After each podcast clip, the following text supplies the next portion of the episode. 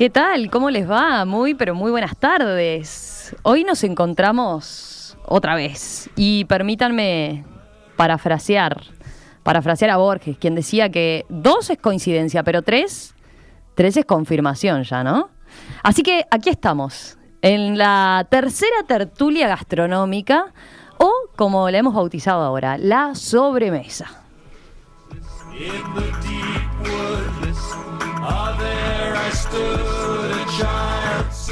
La semana pasada, Susana Mangana, habrán escuchado que hizo referencia con su receta a la expresión tropezones, que quiere decir que eh, los platos deben tener elementos reconocibles, que, los hongos, por ejemplo, decía ella, se perciban, que la panceta luzca. Eh, y bien, les, les decía, vamos a tomar esa afirmación, la de los tropezones, para contarles que hoy tenemos eso, una tertulia gastronómica, una sobremesa con tropezones, podríamos decir.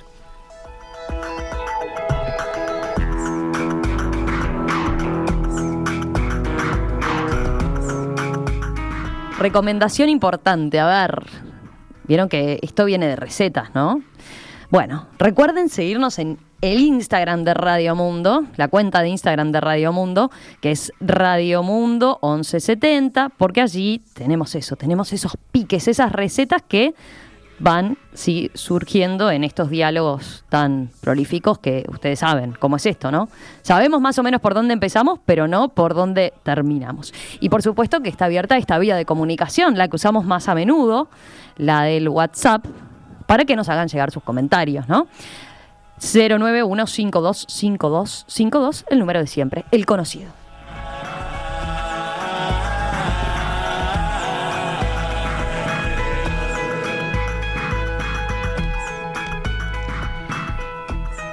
¿Por qué decía yo esto de los tropezones? Bueno, a nuestras invitadas de hoy les cuento que las une las unen varias cosas, varias cosas. Y celebro todas esas coincidencias. Primero, son mujeres, tenemos una mesa, una sobremesa en este caso, 100% femenina. Son mujeres casadas, madres, y viven las tres en una chacra. Y además, justamente las une esto en común tienen algunos tropezones que sobre todo deben reconocer a la hora de cocinar. Una debe evitar la harina de trigo, otra los lácteos y la otra la sal. Así se las ingenian, ¿eh? Todo parece sencillo hasta que, bueno, uno dice, bueno, la podés llevar, ¿no? Pero hay que hacer el ejercicio de ponerse a cocinar sin alguno de estos elementos. Lo bueno es que nada de eso parece haberles impedido desarrollar importantes carreras profesionales y personales. Así que bueno, vamos a presentarlas, vamos a saludarlas. Bienvenidas todas y empiezo a, recibir, a ver, a Fernanda. Fernanda Boidi, gracias por acompañarnos.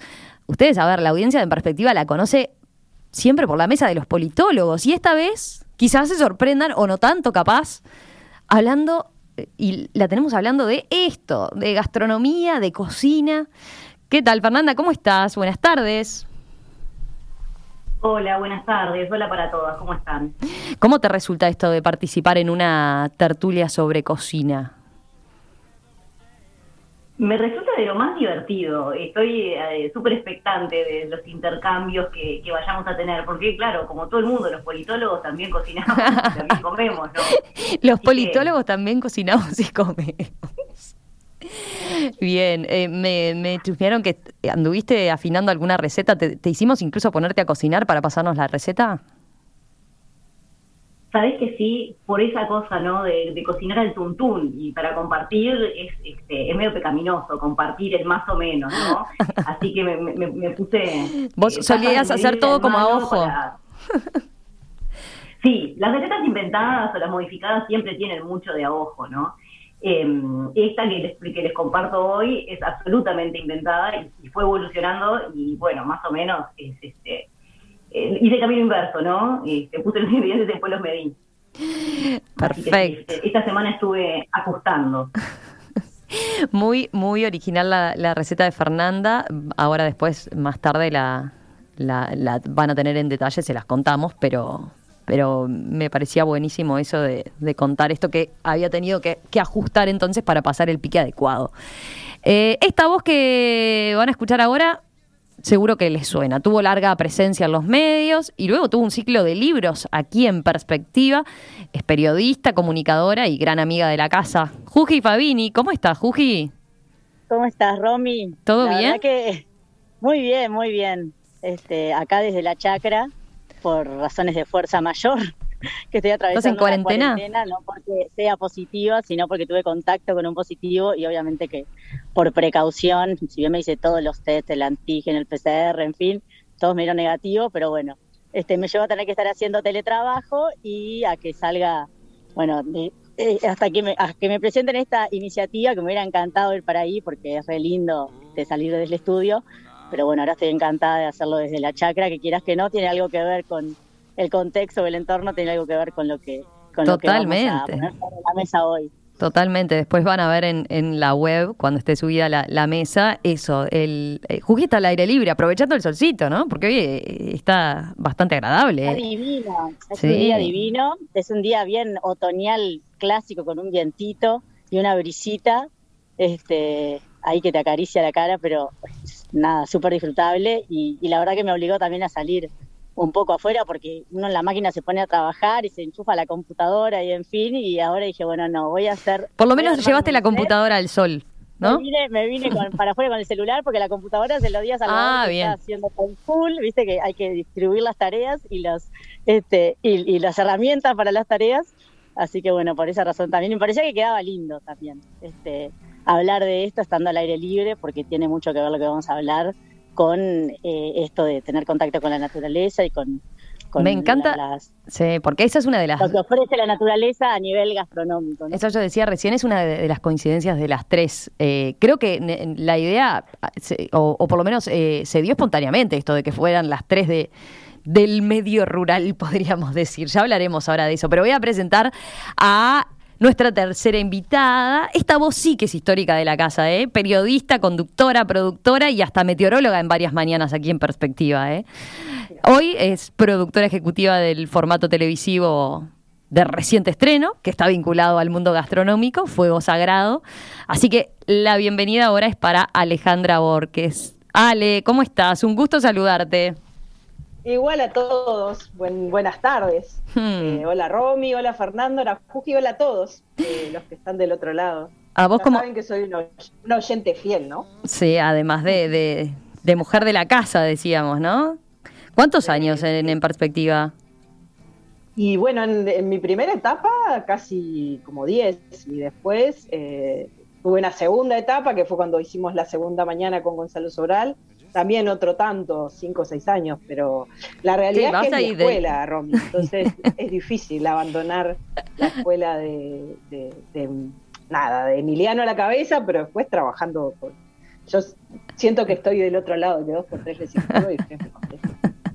Estamos al firme ahí, muy conectadas. Ale, eh, a ver, yo tengo varios testimonios, porque consulté varias fuentes, ¿no? Como periodista, varios testimonios de, por acá que dicen que te defendés mucho en la cocina y que eh, el tema panes, por ejemplo, se te da muy bien, muy bien. Y hasta que sos capaz de eh, manejar incluso, o sea, como haciendo moñas, ¿no? Ya con, horno de barro y levaduras. Bueno, vieron que uno a veces no se da cuenta por qué. Y creo que tengo una explicación a eso. A ver. Este, en mi familia, eh, son mis bisabuelos, o sea, yo casi no tuve contacto con ellos, sí con mi abuela materna. Tenían una panadería histórica, que es la panadería Baruso, que está ahí en la zona de, Cordón, ah. de, la familia. Pero claro, ahí descubrí, un día hablando con mi madre, pero ¿qué, me pasa que siento que, amasar y acercarme al pan y bueno, debe haber algo de eso, ¿no? Uno, ah, mira, mi pero. abuela nació en esa panadería.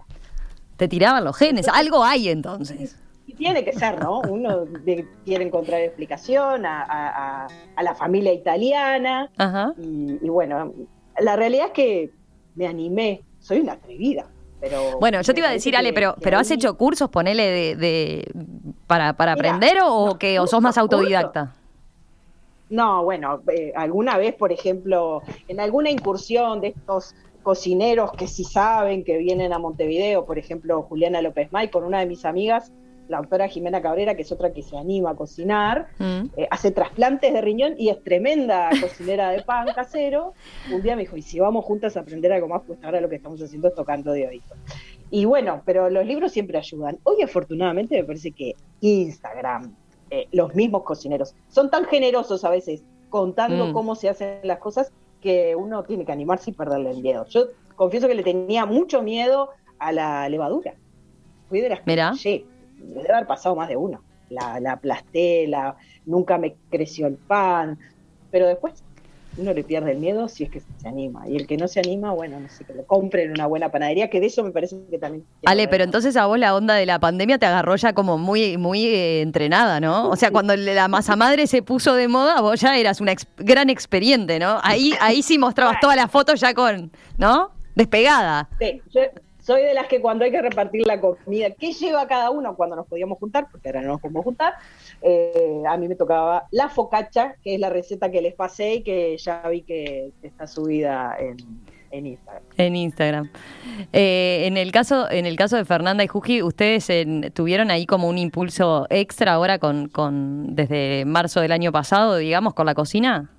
Bueno, Juji ahora después va a contar su historia con la cocina, pero Fernanda, en tu caso, Sí, sí, al, al, al estar más y salir menos a comer, o salir cero a comer, básicamente, y, y durante los primeros meses del año pasado ni siquiera comprar comida afuera, eh, sí, o sea, empecé a hacer pizza, ¿no? Mira. Eh, obviamente, cuando volvimos, muy contentos todos, volvimos a comprar pizza.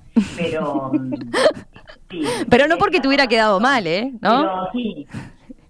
Ah, zafaba la pizza, pero bueno, no, no nos gusta más la pizza en este lugar donde la compramos ahora, hay que decir todo. Pero sí, cocinamos bastante más, cocinamos bastante más acá. Los chicos se involucraron más también en la cocina, lo que tiene sus pros y sus contras, obviamente. Y, sí, volvimos como mucho más a mirar para adentro, ¿no? Esa cosa que, que fue bastante común a, a tantas personas que tuvimos la, la necesidad y también la posibilidad de quedarnos más en casa. Mm. Eh, y a, a propósito de lo que decía Ale recién, eh, lo de la- la- las ventajas que tenemos hoy en día, ¿no?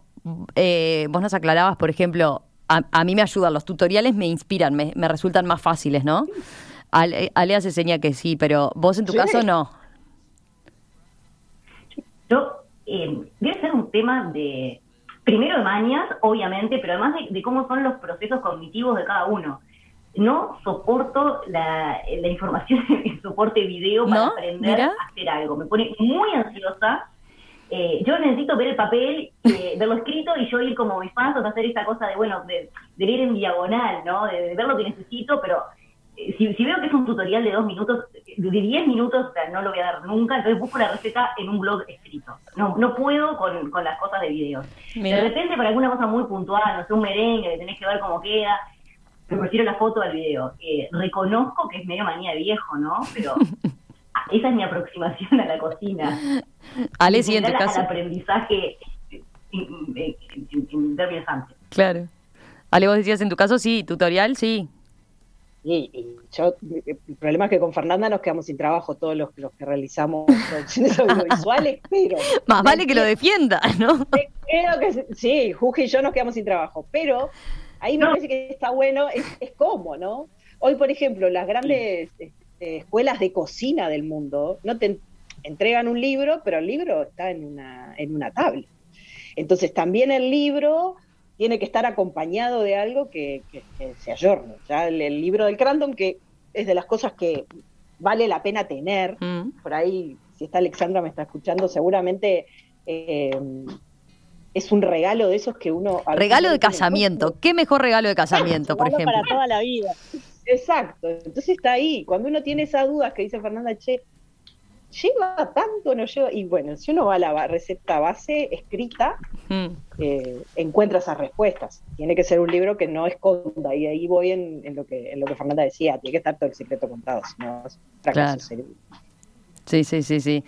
Eh, Juji, vos en tu caso, a ver, eh, ¿cómo te llevas con la cocina? Vos tenés tres niños, eh, o sea, no sé en tu caso cuánto lo integran como actividad familiar, pero me imagino que es todo un desafío, ¿no? Bueno, Fernanda también tiene tres, después me, cuentan cómo hacen para cocinar con tres, ¿no? Pero, pero en tu caso, Bueno, mira, mi, vínculo con la cocina, eh, no sé, no sabría qué adjetivo utilizar porque es muy extraño. Eh, yo no soy la típica persona que le encanta comer o, viste que disfruta de estar comiendo, todo lo contrario. Y yo creo que esa razón, eso es porque a los 20 pocos años, 22 años, me diagnosticaron celiaquía, que no es lo mismo que nacer con celiaquía que toda la vida comiste sin harina. O sea, yo de un día para el otro tuve que dejar, no sé, eh, los panes, las pizzas, las pastas, la, los todo eso que te gustaba. a medida que me iba enterando todo lo que tenía que ir dejando, me quería morir. Y, y, y, a, partir de ahí empezó como una fuerza de voluntad que a, atravesarme, porque en realidad era mucho más lo prohibido, lo que no podía, que lo que podía. Entonces, este, fue como que me, me crecí en ese camino de, de tener que buscarle la creatividad a todo no porque quisiera hacer una, una gourmet este, o una cibarita, sino porque las circunstancias me obligaban. Eso por un lado. Después, este, igual de todas maneras, seguía siendo como muy, este, muy básica. En lugar de sustituir lo, lo que tenía gluten con, con, con cosas similares sin gluten, directamente me iba a la comida sin gluten. O sea, todo lo que eh, todo lo que te dificulta, por ejemplo, en, el, en, la mañana o en la tarde, que siempre estamos acostumbrados a comer, no sé, tostadas, panes, eh, galletas, eh, yo qué sé, lo que grisines, lo que se te ocurra, tiene harina. Después en el almuerzo y en la cena, bueno, es mucho más llevadero porque tenés todas las proteínas y la verdura, en fin. Pero después entró la etapa de mis hijos, que está, está bien, perfecto, yo puedo comer re básico, me puedo arreglar con, con lo que sea, pero bueno, con ellos tengo tengo que esforzarme este, y, plantear una nutrición este, o una alimentación balanceada.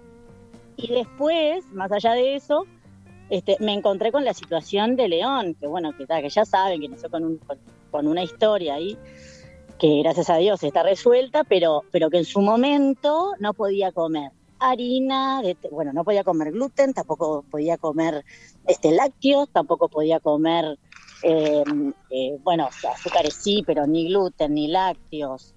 Eh, bueno, en fin. Entonces, este, ahí como que tuve que empezar a agudizar más ese camino de prohibiciones. Y un día, bueno, y, en el, y, en, y, en el, y en el medio de ese proceso nos mudamos a la chacra, que Nobleza Obliga, inspirada en cierto aspecto por la chacra de Ale Borges. Ah, mira. tantas reuniones y visitas allí fue como que me enamoré de, nada, de ese contexto, de ese lugar, de todo lo que te ofrecía, este, y bueno, y, seguí por ese camino.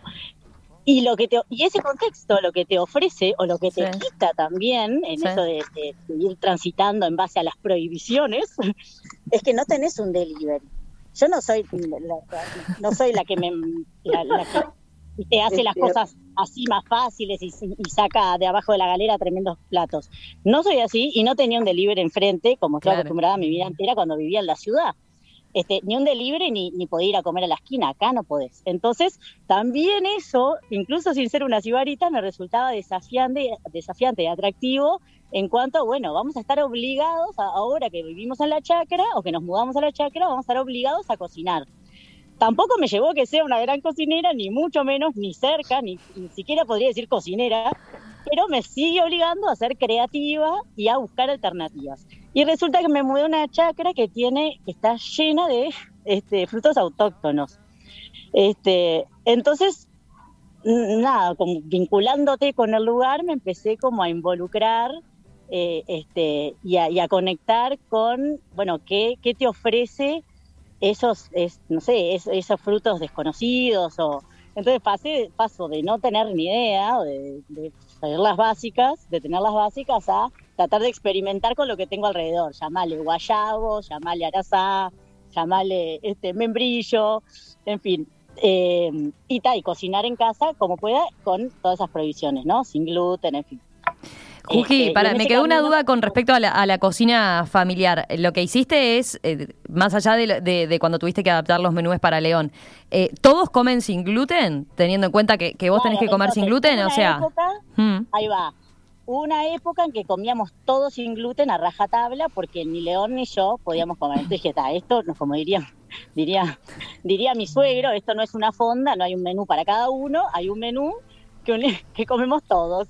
Entonces, este, teníamos que, hacíamos eh, hacíamos todo sin gluten. De- al punto de que mis hijos Mm. prefieren las galletas de arroz que el pan, porque durante años yo me olvidé de comprar pan y no existía el pan en casa, Claro. ¿entienden? Sí, sí, sí, sí, estaban mi marido desacostumbrados. Cuando se daba un gusto, iba y se compraba un pan y aparecía el pan como una cosa extraordinaria. Por decirte un ejemplo. Sí, sí, Este, sí. Y bueno, de- ahora un poco, ahora que, que, bueno salimos un poco de León, de lo de León, también lo, es verdad que por ahí se da otro tema a conversar, de que todos los alimentos sin gluten, este, no los que naturalmente son sin gluten, los que sustituyen son mucho más caros, entonces bueno, que vamos a equilibrar, este, y por ahí yo como un poco más sin gluten, ellos también, pero no pero por ahí hace- diversificamos un poco más los menús, este, y, y ahora eh, ahora se ofrece algún menú con gluten y un menú sin gluten para mí. Perfecto. Bueno, hab- hablemos ya, ya que eh, hacíamos alusión a, a la chácara de, de Juji que, que se inspiró en la de Ale. A ver, en el caso de Juji, vos Juji estás ahí en La Colorada, ahí en la zona de Montevideo Rural, ¿no? Estoy en Montevideo Rural, en Playa La Colorada, que es en, este, en la zona de Ruta 1, o sea, es vendría a ser eh, cerca de Punta Espinillo, de Pajas Blancas, en ese entorno. Eh, Playa La Colorada es como un pueblito de productores rurales y pescadores, o sea, de hecho muere la principal, que se llama Camino Sanguinetti, este, muere en la playa La Colorada. Después hay otras playitas escondidas, que es de las cosas lindas de, de vivir acá, que uno siempre tiene lugares donde explorar y conocer, que tampoco querés que se hagan muy conocidos, justamente para que mantengan este, ese, ese, como eso, eso tan ese folclórico, místico, de que vas a una playita que solo vos y un par más conocen. Eh, y, y bueno, está, está ahí en, en- en- si vos vas por ruta 1, te vas a cruzar con Lancap, ahí hay un Ron Juan y ves el cartelito de Playa La Colorada. Después este, por ahí te vas metiendo en, en, por ejemplo, en, en Punta Espinillo o en Pajas Blancas o en Playa Zabala, que son todos lugares, para mí son joyitas escondidas de Montevideo, divinas de, de conocer que, bueno, Ale, ahora que están grabando Fuego Sagrado, este, sí, soy segura que ya las conocía, pero seguro que, que, que los debe haber, le debe generar ganas de, de- de recorrer estos rinconcitos. Me gusta porque las tres además son precursoras en eso también, ¿no? O sea, no es que, porque ahora también hablábamos recién de la masa madre, con la pandemia se puso como más de moda buscar esos lugares, ¿no? O, o hay como una ventaja por ese lado. Pero claro, ustedes ya llevaban una vida, o sea, ya las tres estaban instaladas en, en el medio rural, digamos, en, en chacras, en lugares más verdes, en, eh, con, con otro tipo de vida, ¿no? Lejos de, de- de lo que estamos acostumbrados los citadinos. O y además habiendo hecho todas las tres un cambio de, de- de vida, no es que siempre nacieron en, en esa zona, ¿no? La eligieron. Tal cual. Fernanda, Tal cual, cuando surgió la pandemia, ellos Sí. habrán pensado lo mismo, pero es como haber estado acá, de alguna manera te salva, ¿no? Ya Porque adaptados. Salió a buscar esos lugares y nosotros eh, era nuestra casa y nuestro hogar. en, eh, Ale, vos estás ahí cerca, es, la zona es más cerca de las piedras, ¿no? En Paraje, el Colorado. Se llama El Colorado, es entre las piedras y Cerrillos, les diría. Es la ruta 48, sale, cruza la ruta 5 y hacia el sur, digamos, está las piedras y hacia el norte, por decirlo de alguna manera, está rumbo a Cerrillos o a las Brujas, que capaz que es el paraje que más conoce la gente. Sí. eh, está esa zona del Colorado, que es una zona que lo que tenía eran muchas bodegas. Tiene la bodega Ariano, la bodega de Lucas, son aquellas este, bodegas históricas del país, que quizás no eran enormes, pero que se han sostenido. Y es una zona donde había mucha viña plantada, eran lugares donde se plantaba, pero que de repente no había casas. Y sí, yo vivo allí en hace ya unos cuantos años. y- ¿A cuánto estás del centro de Montevideo, ponele? no, son, ahora que hay doble mano y eso son 30 minutos de auto, no, no es un... Y yo siempre digo que voy como contra, contra horario, Claro. cuando todo el mundo se va para el este con una rush hour y hacia el oeste está más tranquilo. Somos del oeste. Es una, Somos eh, del Far es una decisión- ¿verdad, Ale? es una decisión que, que cuando uno la toma, a veces capaz que yo viví toda mi vida en Malvin y hasta que me fui, me casé y me fui a vivir, o me fui a vivir primero y después casé. Uno cuenta. Eh, este, es cierto, uno primero de repente extraña esa cosa de la ciudad, ¿Sí? pero después uno empieza a, a valorar el, el espacio, eh, la vida capaz que con otros ritmos, aprende uno a, a- a tener las cosas que uno va a necesitar, a utilizar la tierra. No, cuando más de una vez me preguntan, ¿vos plantás? ahí es donde ¿No? no, tengo muy buena mano. Juji Las hace señal que no- tampoco. no son las- No sé si a Fernanda es que le va mejor que a nosotras, pero hormigas son un ejército muy difícil de combatir. Las hormigas. Es imposible contra ellas. Todo Así que para la tertulia de huertas no, ahí no. A ver, ¿para qué? Eh, ¿Qué decía Fernanda? No, les decía que tengo piques para las hormigas, después, después les paso. ¿Sí? Pero eh, en realidad, en este lugar donde estamos vivimos hace un poquito más de siete años. Vos estás Villa Guadalupe, ¿no? los- los- sí, Villa Guadalupe, que es un poquito más, todavía alejado de Montevideo, pero mm, en, la- en- en el área de influencia de la ciudad de Canelones.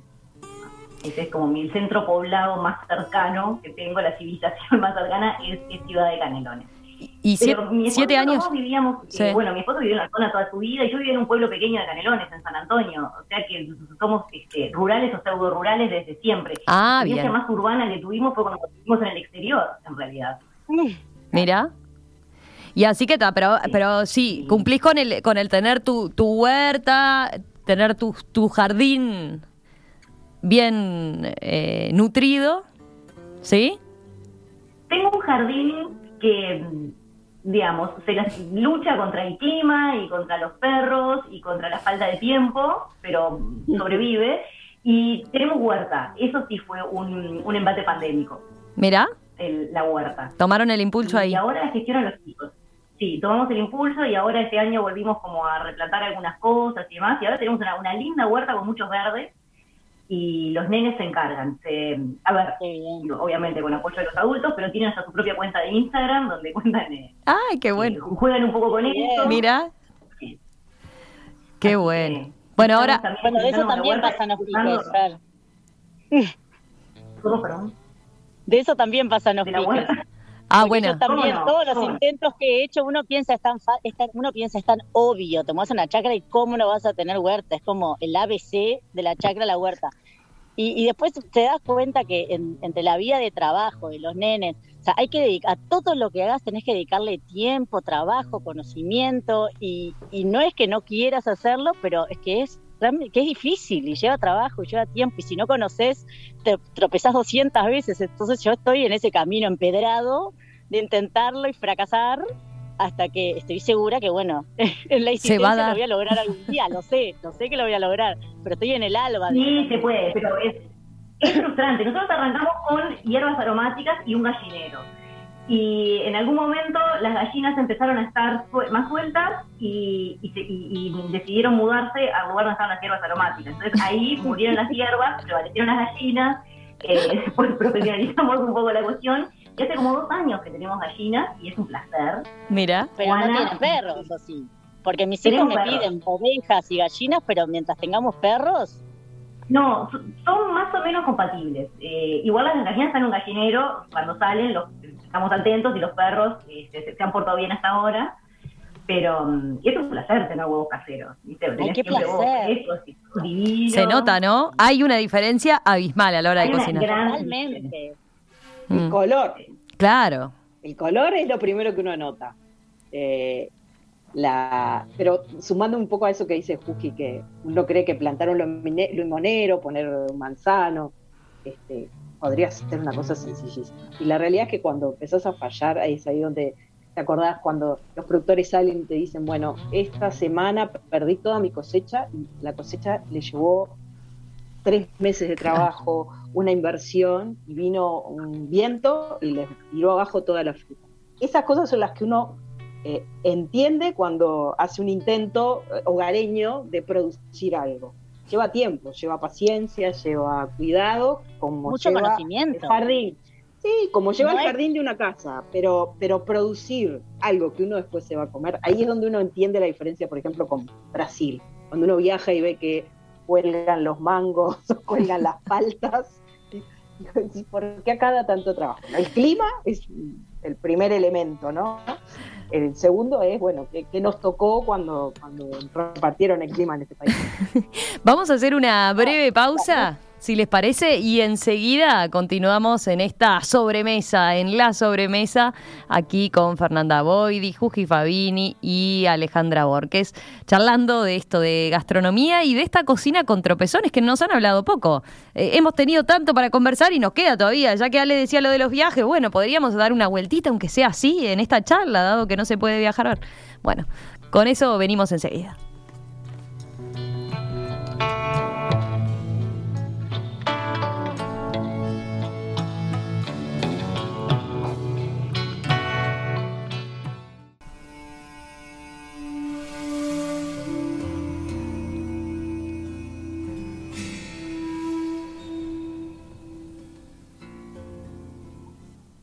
Seguimos aquí, ¿eh? seguimos en la sobremesa hablando de gastronomía.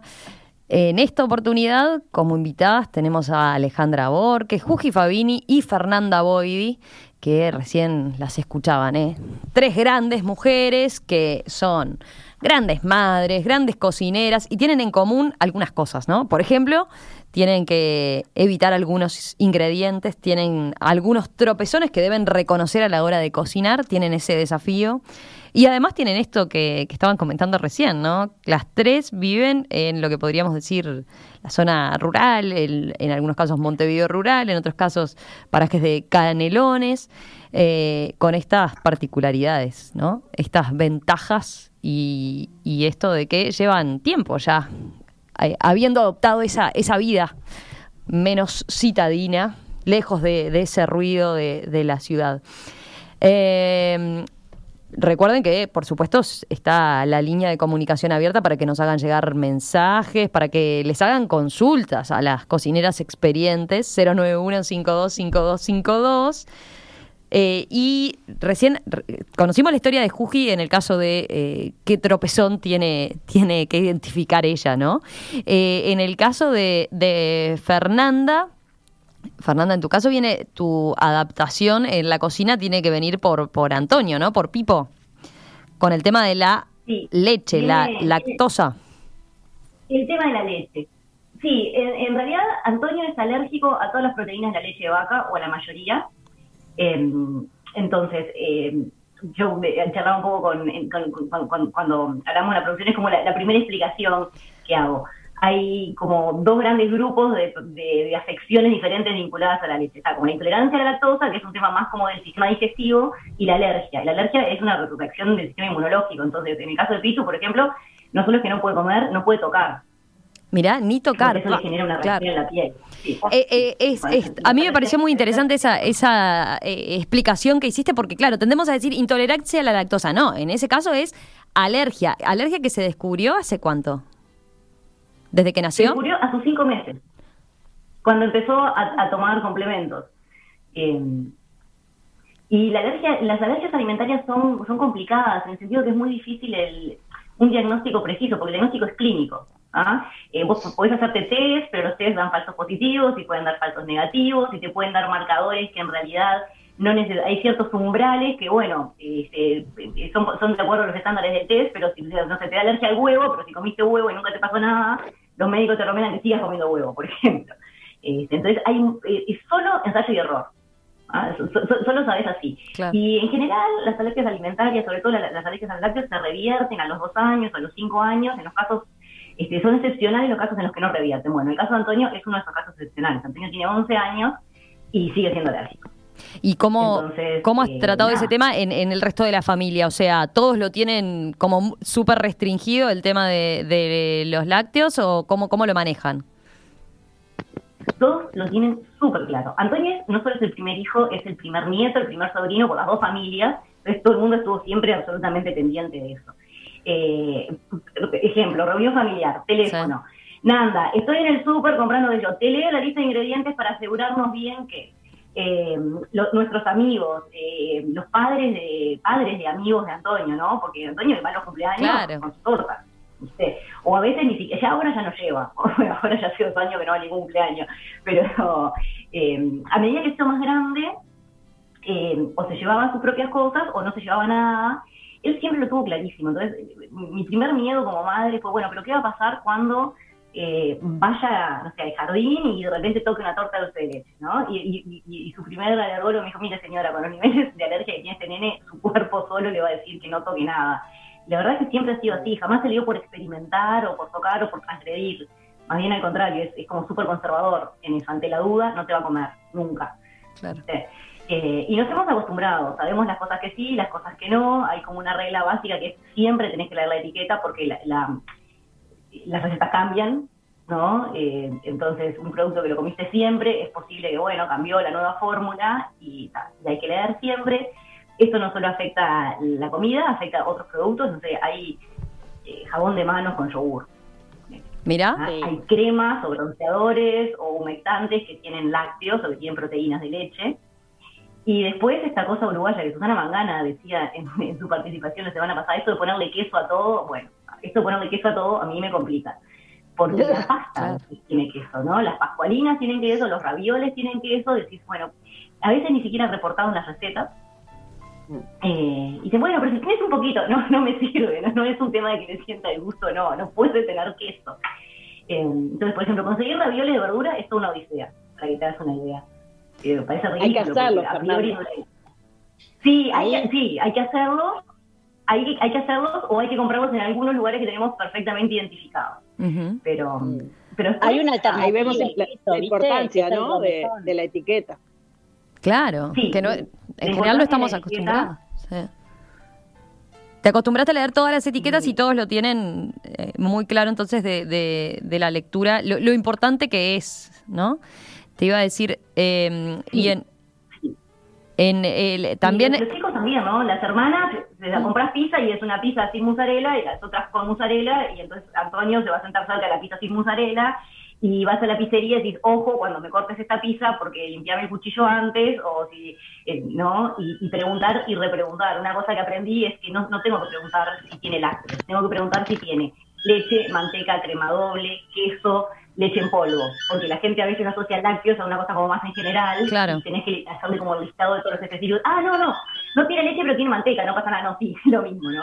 Este, pero entonces, eh, todos los que estamos cerca de él, y ahora él, porque está grande, tenemos como el músculo súper desarrollado en, ese sentido, ¿viste? Pero es ir a comer y decir, bueno, necesito saber qué tiene.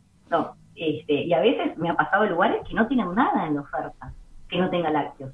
¿Ah? Juji decía, la merienda y el desayuno son las comidas más complicadas. Para nosotros también, porque los panificados en general tienen mantecas o tienen quesos, eh, o vas, no sé, vas a, una, vas a un lindo café, a una linda mm. pastelería en Montevideo y capaz que en toda la carta no hay nada que no tenga leche. Dice, no, hay jugo de naranja. Bueno, ok, sí, digo, no, es un reclamo que lo tengan que tener, pero uno ya aprende y ya sabe, o consultas el menú antes o llamás porque es un poco incómoda la situación de que él no tenga nada para comer. Claro, ni que hablar. No, y después te, iba a preguntar... Sí. ¿Qué, Ale? ¿Vos dijiste algo? Yo que tengo una hija un poquito más grande, que tiene 13 años, eh, en los cumpleaños cuando, los podíamos hacer, eh, los propios compañeros, Fernanda, estaban como súper eh, atentos a que tenían en su generación dos compañeros celíacos como Justo, pero que habían ya... De, y los primeros cumpleaños ellos venían con su bolsita y ya traían o lo que iban a comer, o el pancho que le podían comer, o el pan que podían comer. Y ya después, en todos los cumpleaños o en todos los eventos que se organizaban de, la generación de, de, la clase, ellos lo tenían en cuenta. No era necesario que las madres o los padres recordaran claro había esta, es, maravilloso como la, ya una vez que se incorpora en, en, compartir o en la educación o en la información que tiene dentro del grupo, a medida que fueron creciendo, lo pudieron empezar a manejar ellos. Ellos sabían que si había que comprar, porque venían, eran Sofina, Sofía y Agustina, ponele, bueno, si vienen ellas hay que tener determinados productos para que no se sintieran fuera del evento y lo tenían, lo, tienen mucho más naturalizado siempre, ¿no? y, es precioso, y pasa, pasa con sus amigos, pasa con, nuestros amigos, ¿no? O, con los padres que, te llaman para, para, bueno, si no sé, si Antonio iba a jugar a la casa de alguien, me dice, bueno, esta torta la puedo hacer para que tenga Antonio. No, no le mandes nada porque tenemos. Este, o mi amiga Laura, ¿no? Que experimenta recetas para, para cuando va Antonio a su casa, o, o Carla, otra amiga que, examina cosas para, para ver cómo, digamos, cómo puede comer y cómo podemos acercarnos cada vez a los sustitutos, porque si bien casi todos los ingredientes son sustituibles, algunos son más fáciles de sustituir que otros, ¿no? Y hay texturas que es muy difícil de lograr si no, si no es con los lácteos. Bueno, te, iba a preguntar eso, ¿cómo te das maña en la cocina? Recién la receta que, nos compartías justamente es eso, es un salchichón de chocolate, el típico, por ejemplo, que no tiene eh, ningún componente de, de, leche, ¿no? Pero en el caso de lo que señalaban, la comparación con Juji, claro, uno tiende a pensar que hoy, por ejemplo, es raro que vayas a un lugar y todavía no haya algo de la carta que efectivamente un celíaco, bueno, Juji me hace señal que no, ahora me cuenta. No, no es tan. Ya... No, no, no, eso es una falacia. O sea, te dicen ahora y de todo. Hmm. Ok, yo sigo siendo al, al 99% de las cafeterías. Y no. Y una opción que es un alfajor de, de maicena, ponele. Si hay, y seguramente se acabó y no van a reponer por un par de semanas. Este, para mí ese es un debe todavía, si bien cuando a mí me lo diagnosticaron hace, cuando tenía 22 años, no quiero hacerlo cuenta, pero hace como 15 años, realmente hay un vacío brutal, o sea, yo ahí me acostumbré a, a no tener, o sea, el primer año tuve hambre, de verdad, y el segundo año, este, y, y después me acostumbré, me acostumbré a aguantar el hambre, a, digamos, a no a no, necesitar, a no necesitar estar comiendo todo el tiempo porque no tenía comida alrededor. No podía salir, no sé, en su momento del canal, ir a la cafetería o ir a el, que sé, la roticería enfrente o al bar de enfrente o al, este, o al kiosco de enfrente y comerme un alfajor, un sándwich, no sé qué. Entonces, va, si sos muy organizada, te podés llevar tus tapas con tus frutos secos. Yo siempre andaba con mis rollitos de jamón y queso por todos lados. Este, pero uno no siempre, en la vorágine cotidiana del trabajo y los horarios y qué sé yo, y entre que no soy la más gourmet o, o del mundo, este, nada, lo que haces es que, bueno, cuando, cuando yo qué sé, te, te, llevas tu comida para el almuerzo, pero después en todo el día con un café con leche sobrevivís. Entonces yo creo que también eso me ha llevado a reflexionar de que en definitiva, no sé hasta qué punto no es un poco más sano eh, tener esta condición y estar obligada a manejarte de esa manera, porque bueno, cuando te comes en un break algo, vas y te comes una fruta o vas y te comes unos frutos secos. Entonces, de una forma obligada estás teniendo una alimentación mucho más saludable. Eso fue lo que yo identifiqué y rescaté buscándole el lado positivo. Por ese lado, sin duda. pero te iba a decir, pero, pero no, no lográs ese disfrute con la comida, digamos, ¿no? Es eso, es un poco eso. O sea, por un lado tiene esa ventaja de que comes mucho más sano, como decís, pero por otro lado no lográs como ese disfrute efectivamente con la comida, ¿no? No disfrutás con la comida comes porque es para sobrevivir. y hay un sándwich caliente sin gluten, es como que me digas que me, encontré con, con un pozo de petróleo. No sé, es tan extraordinario como alucinante y me cambió me cambió la semana, ¿entendés? Pero sigue sin ocurrir. O sea, yo qué sé, el otro día fue un mercado que abrieron, no importa dónde, pero viste que ahora está, por suerte, que está divina esa iniciativa o esa moda o, tendencia, llamarle como quieras, de, abrir mercados por todos lados, mercados gastronómicos con un montón y un sinfín de opciones de todos los países y sin embargo no encuentro nada sin gluten, nada me recorro todo el, el, mercado y no hay. Sí, sí, y con ese componente también de lo que decís, ¿no? También cuando cocinas... En el siglo XXI, ¿entendés? No puede ser que en un mercado de diversidad gastronómica tenga que ir a tomar la leche y la única opción que tenga es comerme un churrasco. Sí, es cierto. Entonces yo retiro lo dicho. tendría a pensar que estaba mucho más. Sin duda debe haber habido un avance en relación a lo que eh, el panorama que tenías cuando te cuando descubriste la noticia, ¿no? Cuando te enteraste. Pero falta muchísimo y además está todavía eso pendiente, ¿no? lo, caro que son los productos para celíacos. Pero me había quedado pendiente. Miedo Porque te dicen no, porque yo no puedo, no puedo porque estoy, este, no puedo tener cosas aptas para celíacas. Y yo le digo, mira, Vos podés tener cosas aptas para celíacos que lleva todo un, este, digamos, un protocolo. Sí, por, por el cruzamiento, ¿no? Por, por... Cosas sin gluten. Claro. Y las cosas sin gluten las podemos comer todos. Entonces le y les muestro, mira, esta galletita que tiene chía y no sé qué, la haces de chía y en lugar de con harina de trigo, la haces con harina de, este, de arroz, de mandioca, de maíz, de, de no sé qué. Y es la misma galletita que puede comer todo el mundo, brindas una alternativa distinta, original, y yo la puedo comer.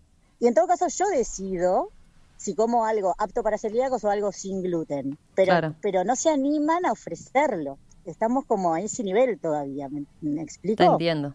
Y cuando vas al exterior, por ejemplo, eh, te, es, mucho más amplio el panorama. No. ¿No? ¿Tampoco? En general está poco desarrollada la cocina para celíacos. Mis últimos viajes recuerdo que fui, uno de ellos, fui a París. Fui con mi padre. Imagínate París. El, el, el, la, la cocina francesa, la, lo... la baguette. Sí, claro. sí. Este, yo me deleité en París con el risotto de, hongos, que fue lo que encontré y, cené todas las noches porque ta, porque no, no, no, podía.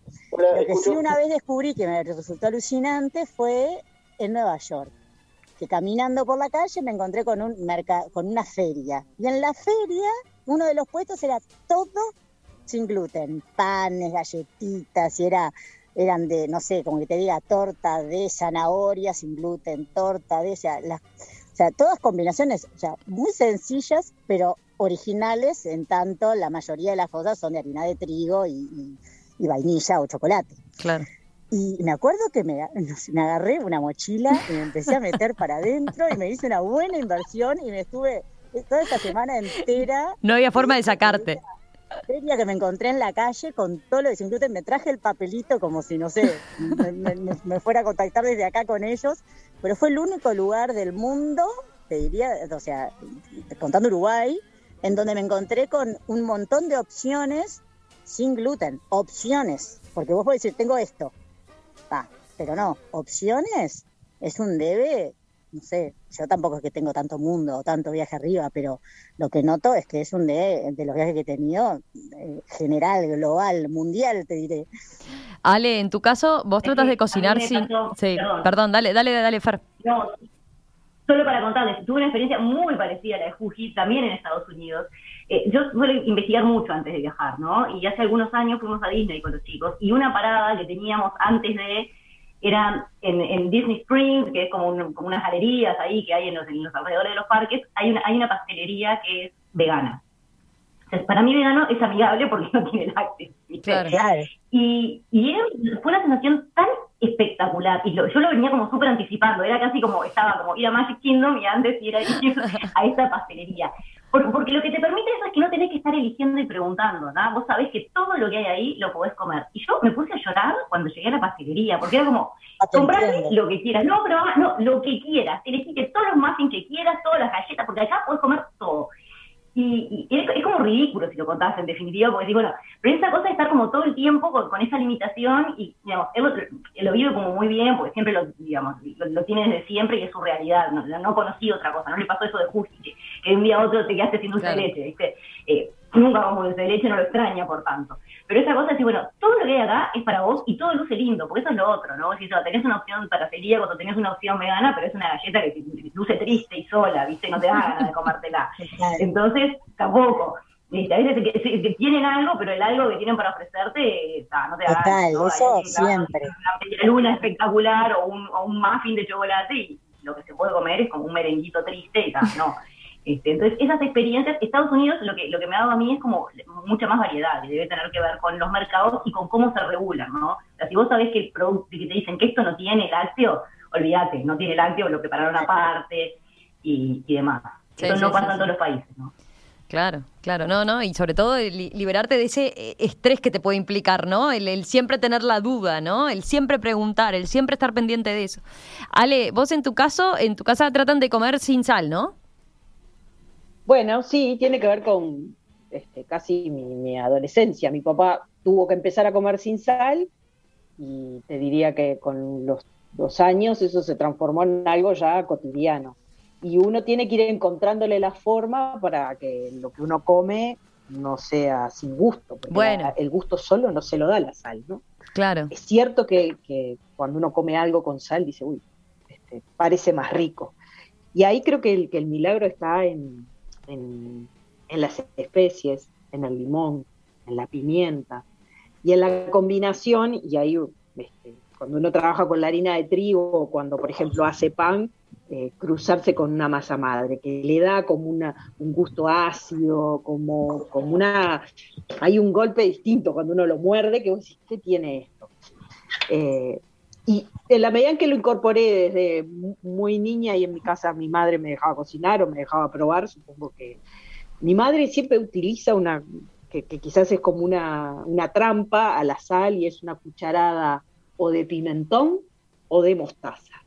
Y entonces dice, bueno, midiéndole el nivel de sal, que ahí me estoy acordando que una de mis sobrinas ahora también es, bastante chica, tiene que comer sin sal. Y ella misma cocina, de hecho, esas cosas que quizás antes no existían y que tiene que ver con la educación, incluso de, del, sistema de salud, ¿no? Que te dice, no comas más con sal, listo, y te cierra la puerta y vos te vas diciendo, ¿y ahora cómo lo hago? Tengo que ir a un nutricionista, tengo que encontrar una respuesta. Bueno, le entregaron un recetario, entonces ella que tiene veintipico de años, cocina con su madre y controla eso, controla cuánto le puede poner este, de, de otros ingredientes que sustituyan la sal. Es un ejercicio, capaz que lo único que yo les diría que me cuesta o que siento que es, es la pasta. La pasta sin sal es rarísima, es como que parece que le falta algo cuando se hace casera, y por eso le decía a Fernanda que capaz la, forma es encontrar hacerlos caseros, eh, no sé qué, pero hay algo distinto en la, en, la textura de la masa cuando uno come unos tallarines o cuando uno come unos ravioles caseros, que uno lo hace olvidar lo que no le pudo poner. ¿no? Mm. La, importancia de ahí me, me, gusta eso que decís de la importancia de rescatar eh, sustitutos, pero, pero sobre todo de jugar más con, otros condimentos, ¿no? El otro día Susana Mangana decía, claro, también si lo comparás con la cocina española, pero el uruguayo tiende siempre a el suavecito, ¿no? No conocemos mucho los otros condimentos realmente y los, los gustos que como que ni nos animamos a, a probar, ¿no? Ahí entonces decís, bueno, e, ese pique que, que, que señalás de lo de, de, lo de tu madre me parece buenísimo. Y, y después entonces, eh, ¿pero aprendiste a variar más con por ese lado? Imagino que además cuando comes algo con sal te debe dar una sed, o sea, porque uno pierde la, cuando perdés la costumbre realmente, después encontrás todo súper salado. No disfruto, ¿eh? Mentira si uno no disfruta cuando se ah. come una pizza hecha por la pizzería, como dice Fernanda, posta. Eh, pero bueno, también uno ahí lo que regula es la cantidad. Si decís, bueno, estoy comiendo algo con sal, entonces eh, trato de no comerme cuatro pedazos, me comeré dos. Creo que ahí uno aprende a manejar. Y en vez de poner queso que sea muy con mucha sal, capaz que pensar en algo que ya tenga algo más bajo en sodio, si uno le va a rayar queso que sea bajo en sodio creo que también tiene que ver con la cultura, cuando uno y con la educación, cuando uno va a, otros lugares del mundo, los menúes tienen, o sea, le incorporaron el loguito del celíaco o incorporaron un loguito que te dice esto está este, para los diabéticos. Lleva tiempo eso, lleva tiempo y también tiene que ver con los mercados. Y, y hoy que estamos atravesando seguramente una de las crisis enormes con con los servicios de gastronómicos o con los servicios, este, aunque lo pidamos por delivery, seguramente eh, defender nuestro derecho de consumidor, pero también capaz que hay que pensar, ¿no? El que está elaborando eh, debe tener hoy una carga fuerte para, para poder cumplir con el estándar de lo que uno quiere, ¿no? Sí, sí, sí, sí. Sí, sin duda queda muchísimo para avanzar y es eso también, ¿no? Cuando se vuelva realmente a una cierta normalidad, eh, es bravo que, y en todo caso, si había algún impulso en ese sentido, que se pueda mantener, ¿no? Pero bueno. Que se pueda sostener, ¿no? Que, se, pueda sostener, tal cual. Eh, ahora que hablábamos del pan, yo decía, la, panera en, un restaurante pasó a ser una cosa valiosa. El, el buen pan pasó a ser una cosa valiosa. Juji queda afuera, ¿no? Pero digo, capaz que hay que pensar en una panera para un celíaco cuando te sentás en un restaurante, ¿no? Claro. Que salga de la galletita de arroz. Que salga de la galletita. Odio la galletita. Y ojo, mirá que esa galletita de arroz, de arroz es que le pusieron mínima cabeza. Algo, algo lo. algo pensar. Este, tengo, tengo algunos mensajes. Lo que, le decía es un poco. Eh, yo lo que trato es como de explicarles, porque es muy difícil también desde el lugar del, de la cafetería o del, del emprendedor, más, más pequeño, más grande, importa, es entender la cabeza de las necesidades de un celíaco o de, alguien que tiene que no puede comer, tomar leche o lo que sea, desde ese lugar que, obviamente que tiene otra mirada, que es servir al, atender al, un público mucho más masivo. Entonces yo lo que hago es les explico, le digo eso, bueno, esta misma galletita, así que tan casera es y que y por eso también tiene su valor, porque es casera, bueno, probá a hacerlo con otra harina, porque incluso tiene un valor agregado para ti, porque le estás, estás, estás ofreciendo un producto distinto, alternativo, sano, saludable e inclusivo.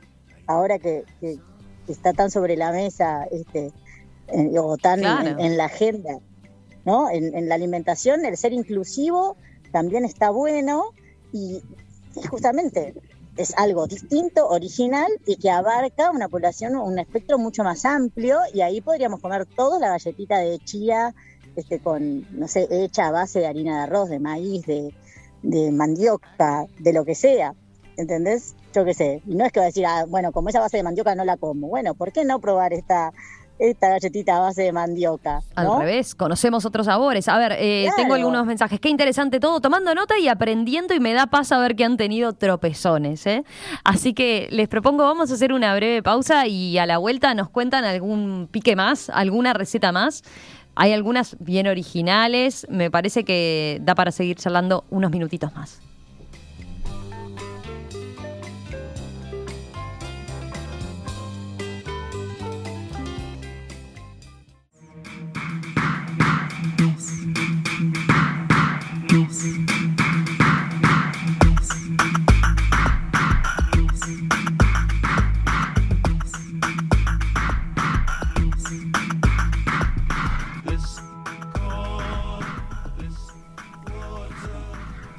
Último bloque de esta sobremesa, de la sobremesa gastronómica, hoy con Alejandra Borges, Juji Fabini y Fernanda Boidi.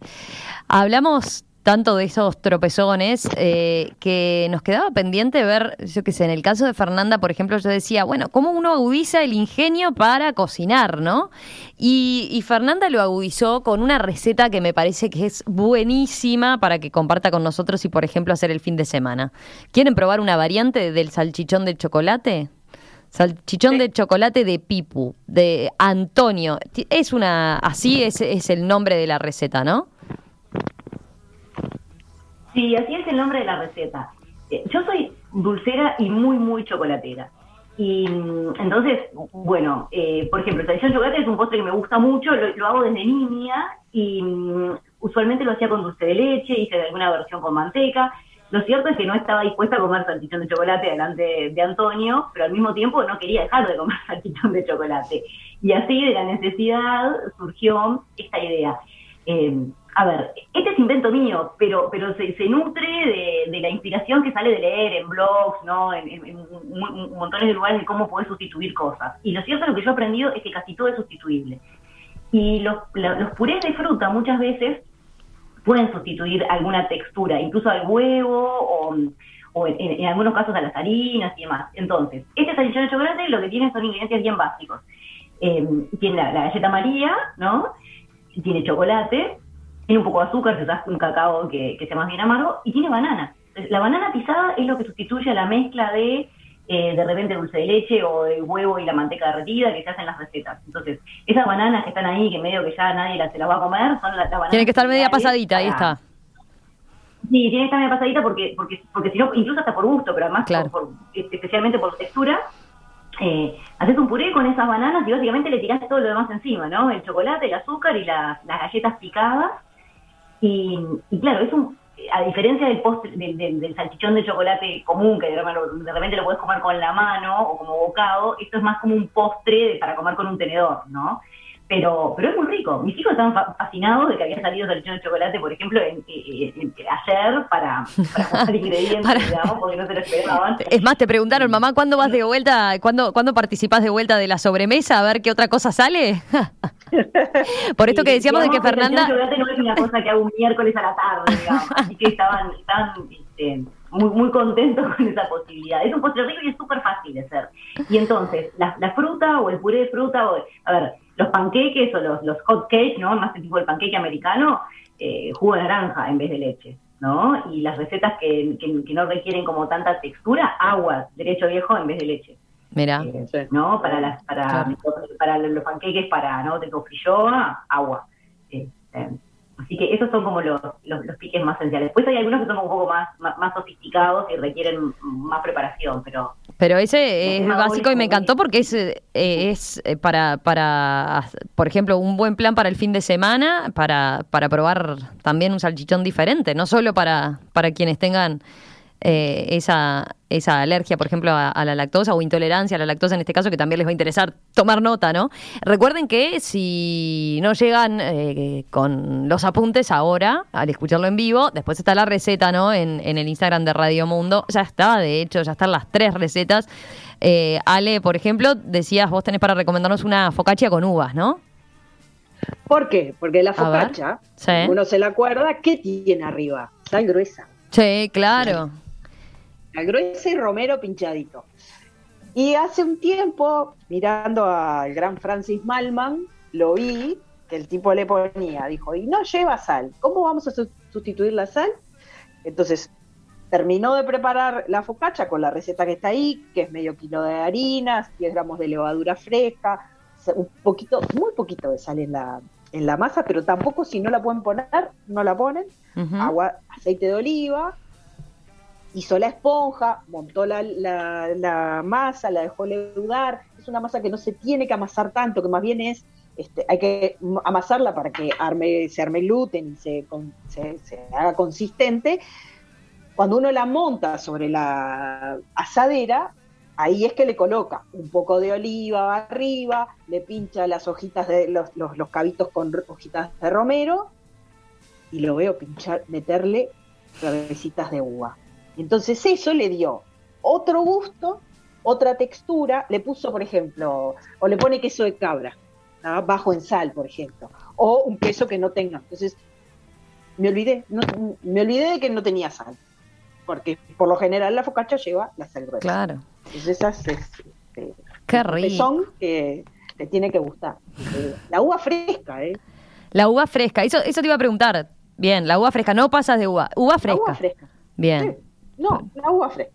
Perfecto. Se rompe y moja un poquito la masa. Ajá. Y le da un gusto bien, bien particular. Perfecto. Y la última receta, el último pique que nos queda es el de juji. ¿Gratinado de papas y boniato? Sí. Mira, en realidad fue una... o sea, entiendo que no es muy... Este no es lo más elaborado, pero justamente fui por ese lado, de, ir a lo sencillo y con lo que, lo que siempre, o sea, en, casa es como que lo que siempre tiene que haber, ¿no? Bueno, este, no, no ocurriría en la casa de Fernanda, pero en casa siempre tiene que haber leche, en casa siempre tiene que haber este, papa, cebolla, ajo, este, y, y bueno, cuando haces un surtido muy grande a principio de mes, en fin, tenés un montón de opciones, pero cuando ya se vas pescando el fin de mes, este, te vas, y justo la tertulia este, llegó en ese momento, entonces este, también me llevó a, elaborar una receta y cocinarla con los chicos, este, que también es parte, es parte un poco de lo que te lleva a este camino, ¿no? De disfrutar la, comida desde otro lugar y que es de la experiencia de hacerlo con, con los chicos y yo tratando de también de incluir el entorno donde vivimos. Entonces lo que hago muchas veces es, bueno, en lugar de ir a ver qué quiero cocinar y a buscar los libros, es, bueno, ¿qué hay? ¿Qué tengo alrededor? ¿Qué tengo alrededor? Bueno, tenía papas, tenía boniatos y, me puse a buscar recetas así y encontré este gratinado de boniato, que es de boniato, pero yo, bueno, experimenté y hice boniato y papa, pero también, por ejemplo, hay de remolacha. Un gratinado con, cualquier, con cualquier verdura es cortarla finita y, la verdura que tenés a mano la pones en la pirex, ¿no? En, la, ahí como en, la fuente. Y llevaba romero, entonces dije, bueno, bien, tengo romero en la entrada de casa. Lo primero que hice, chicos, vamos a cocinar, tienen que salir a buscar romero.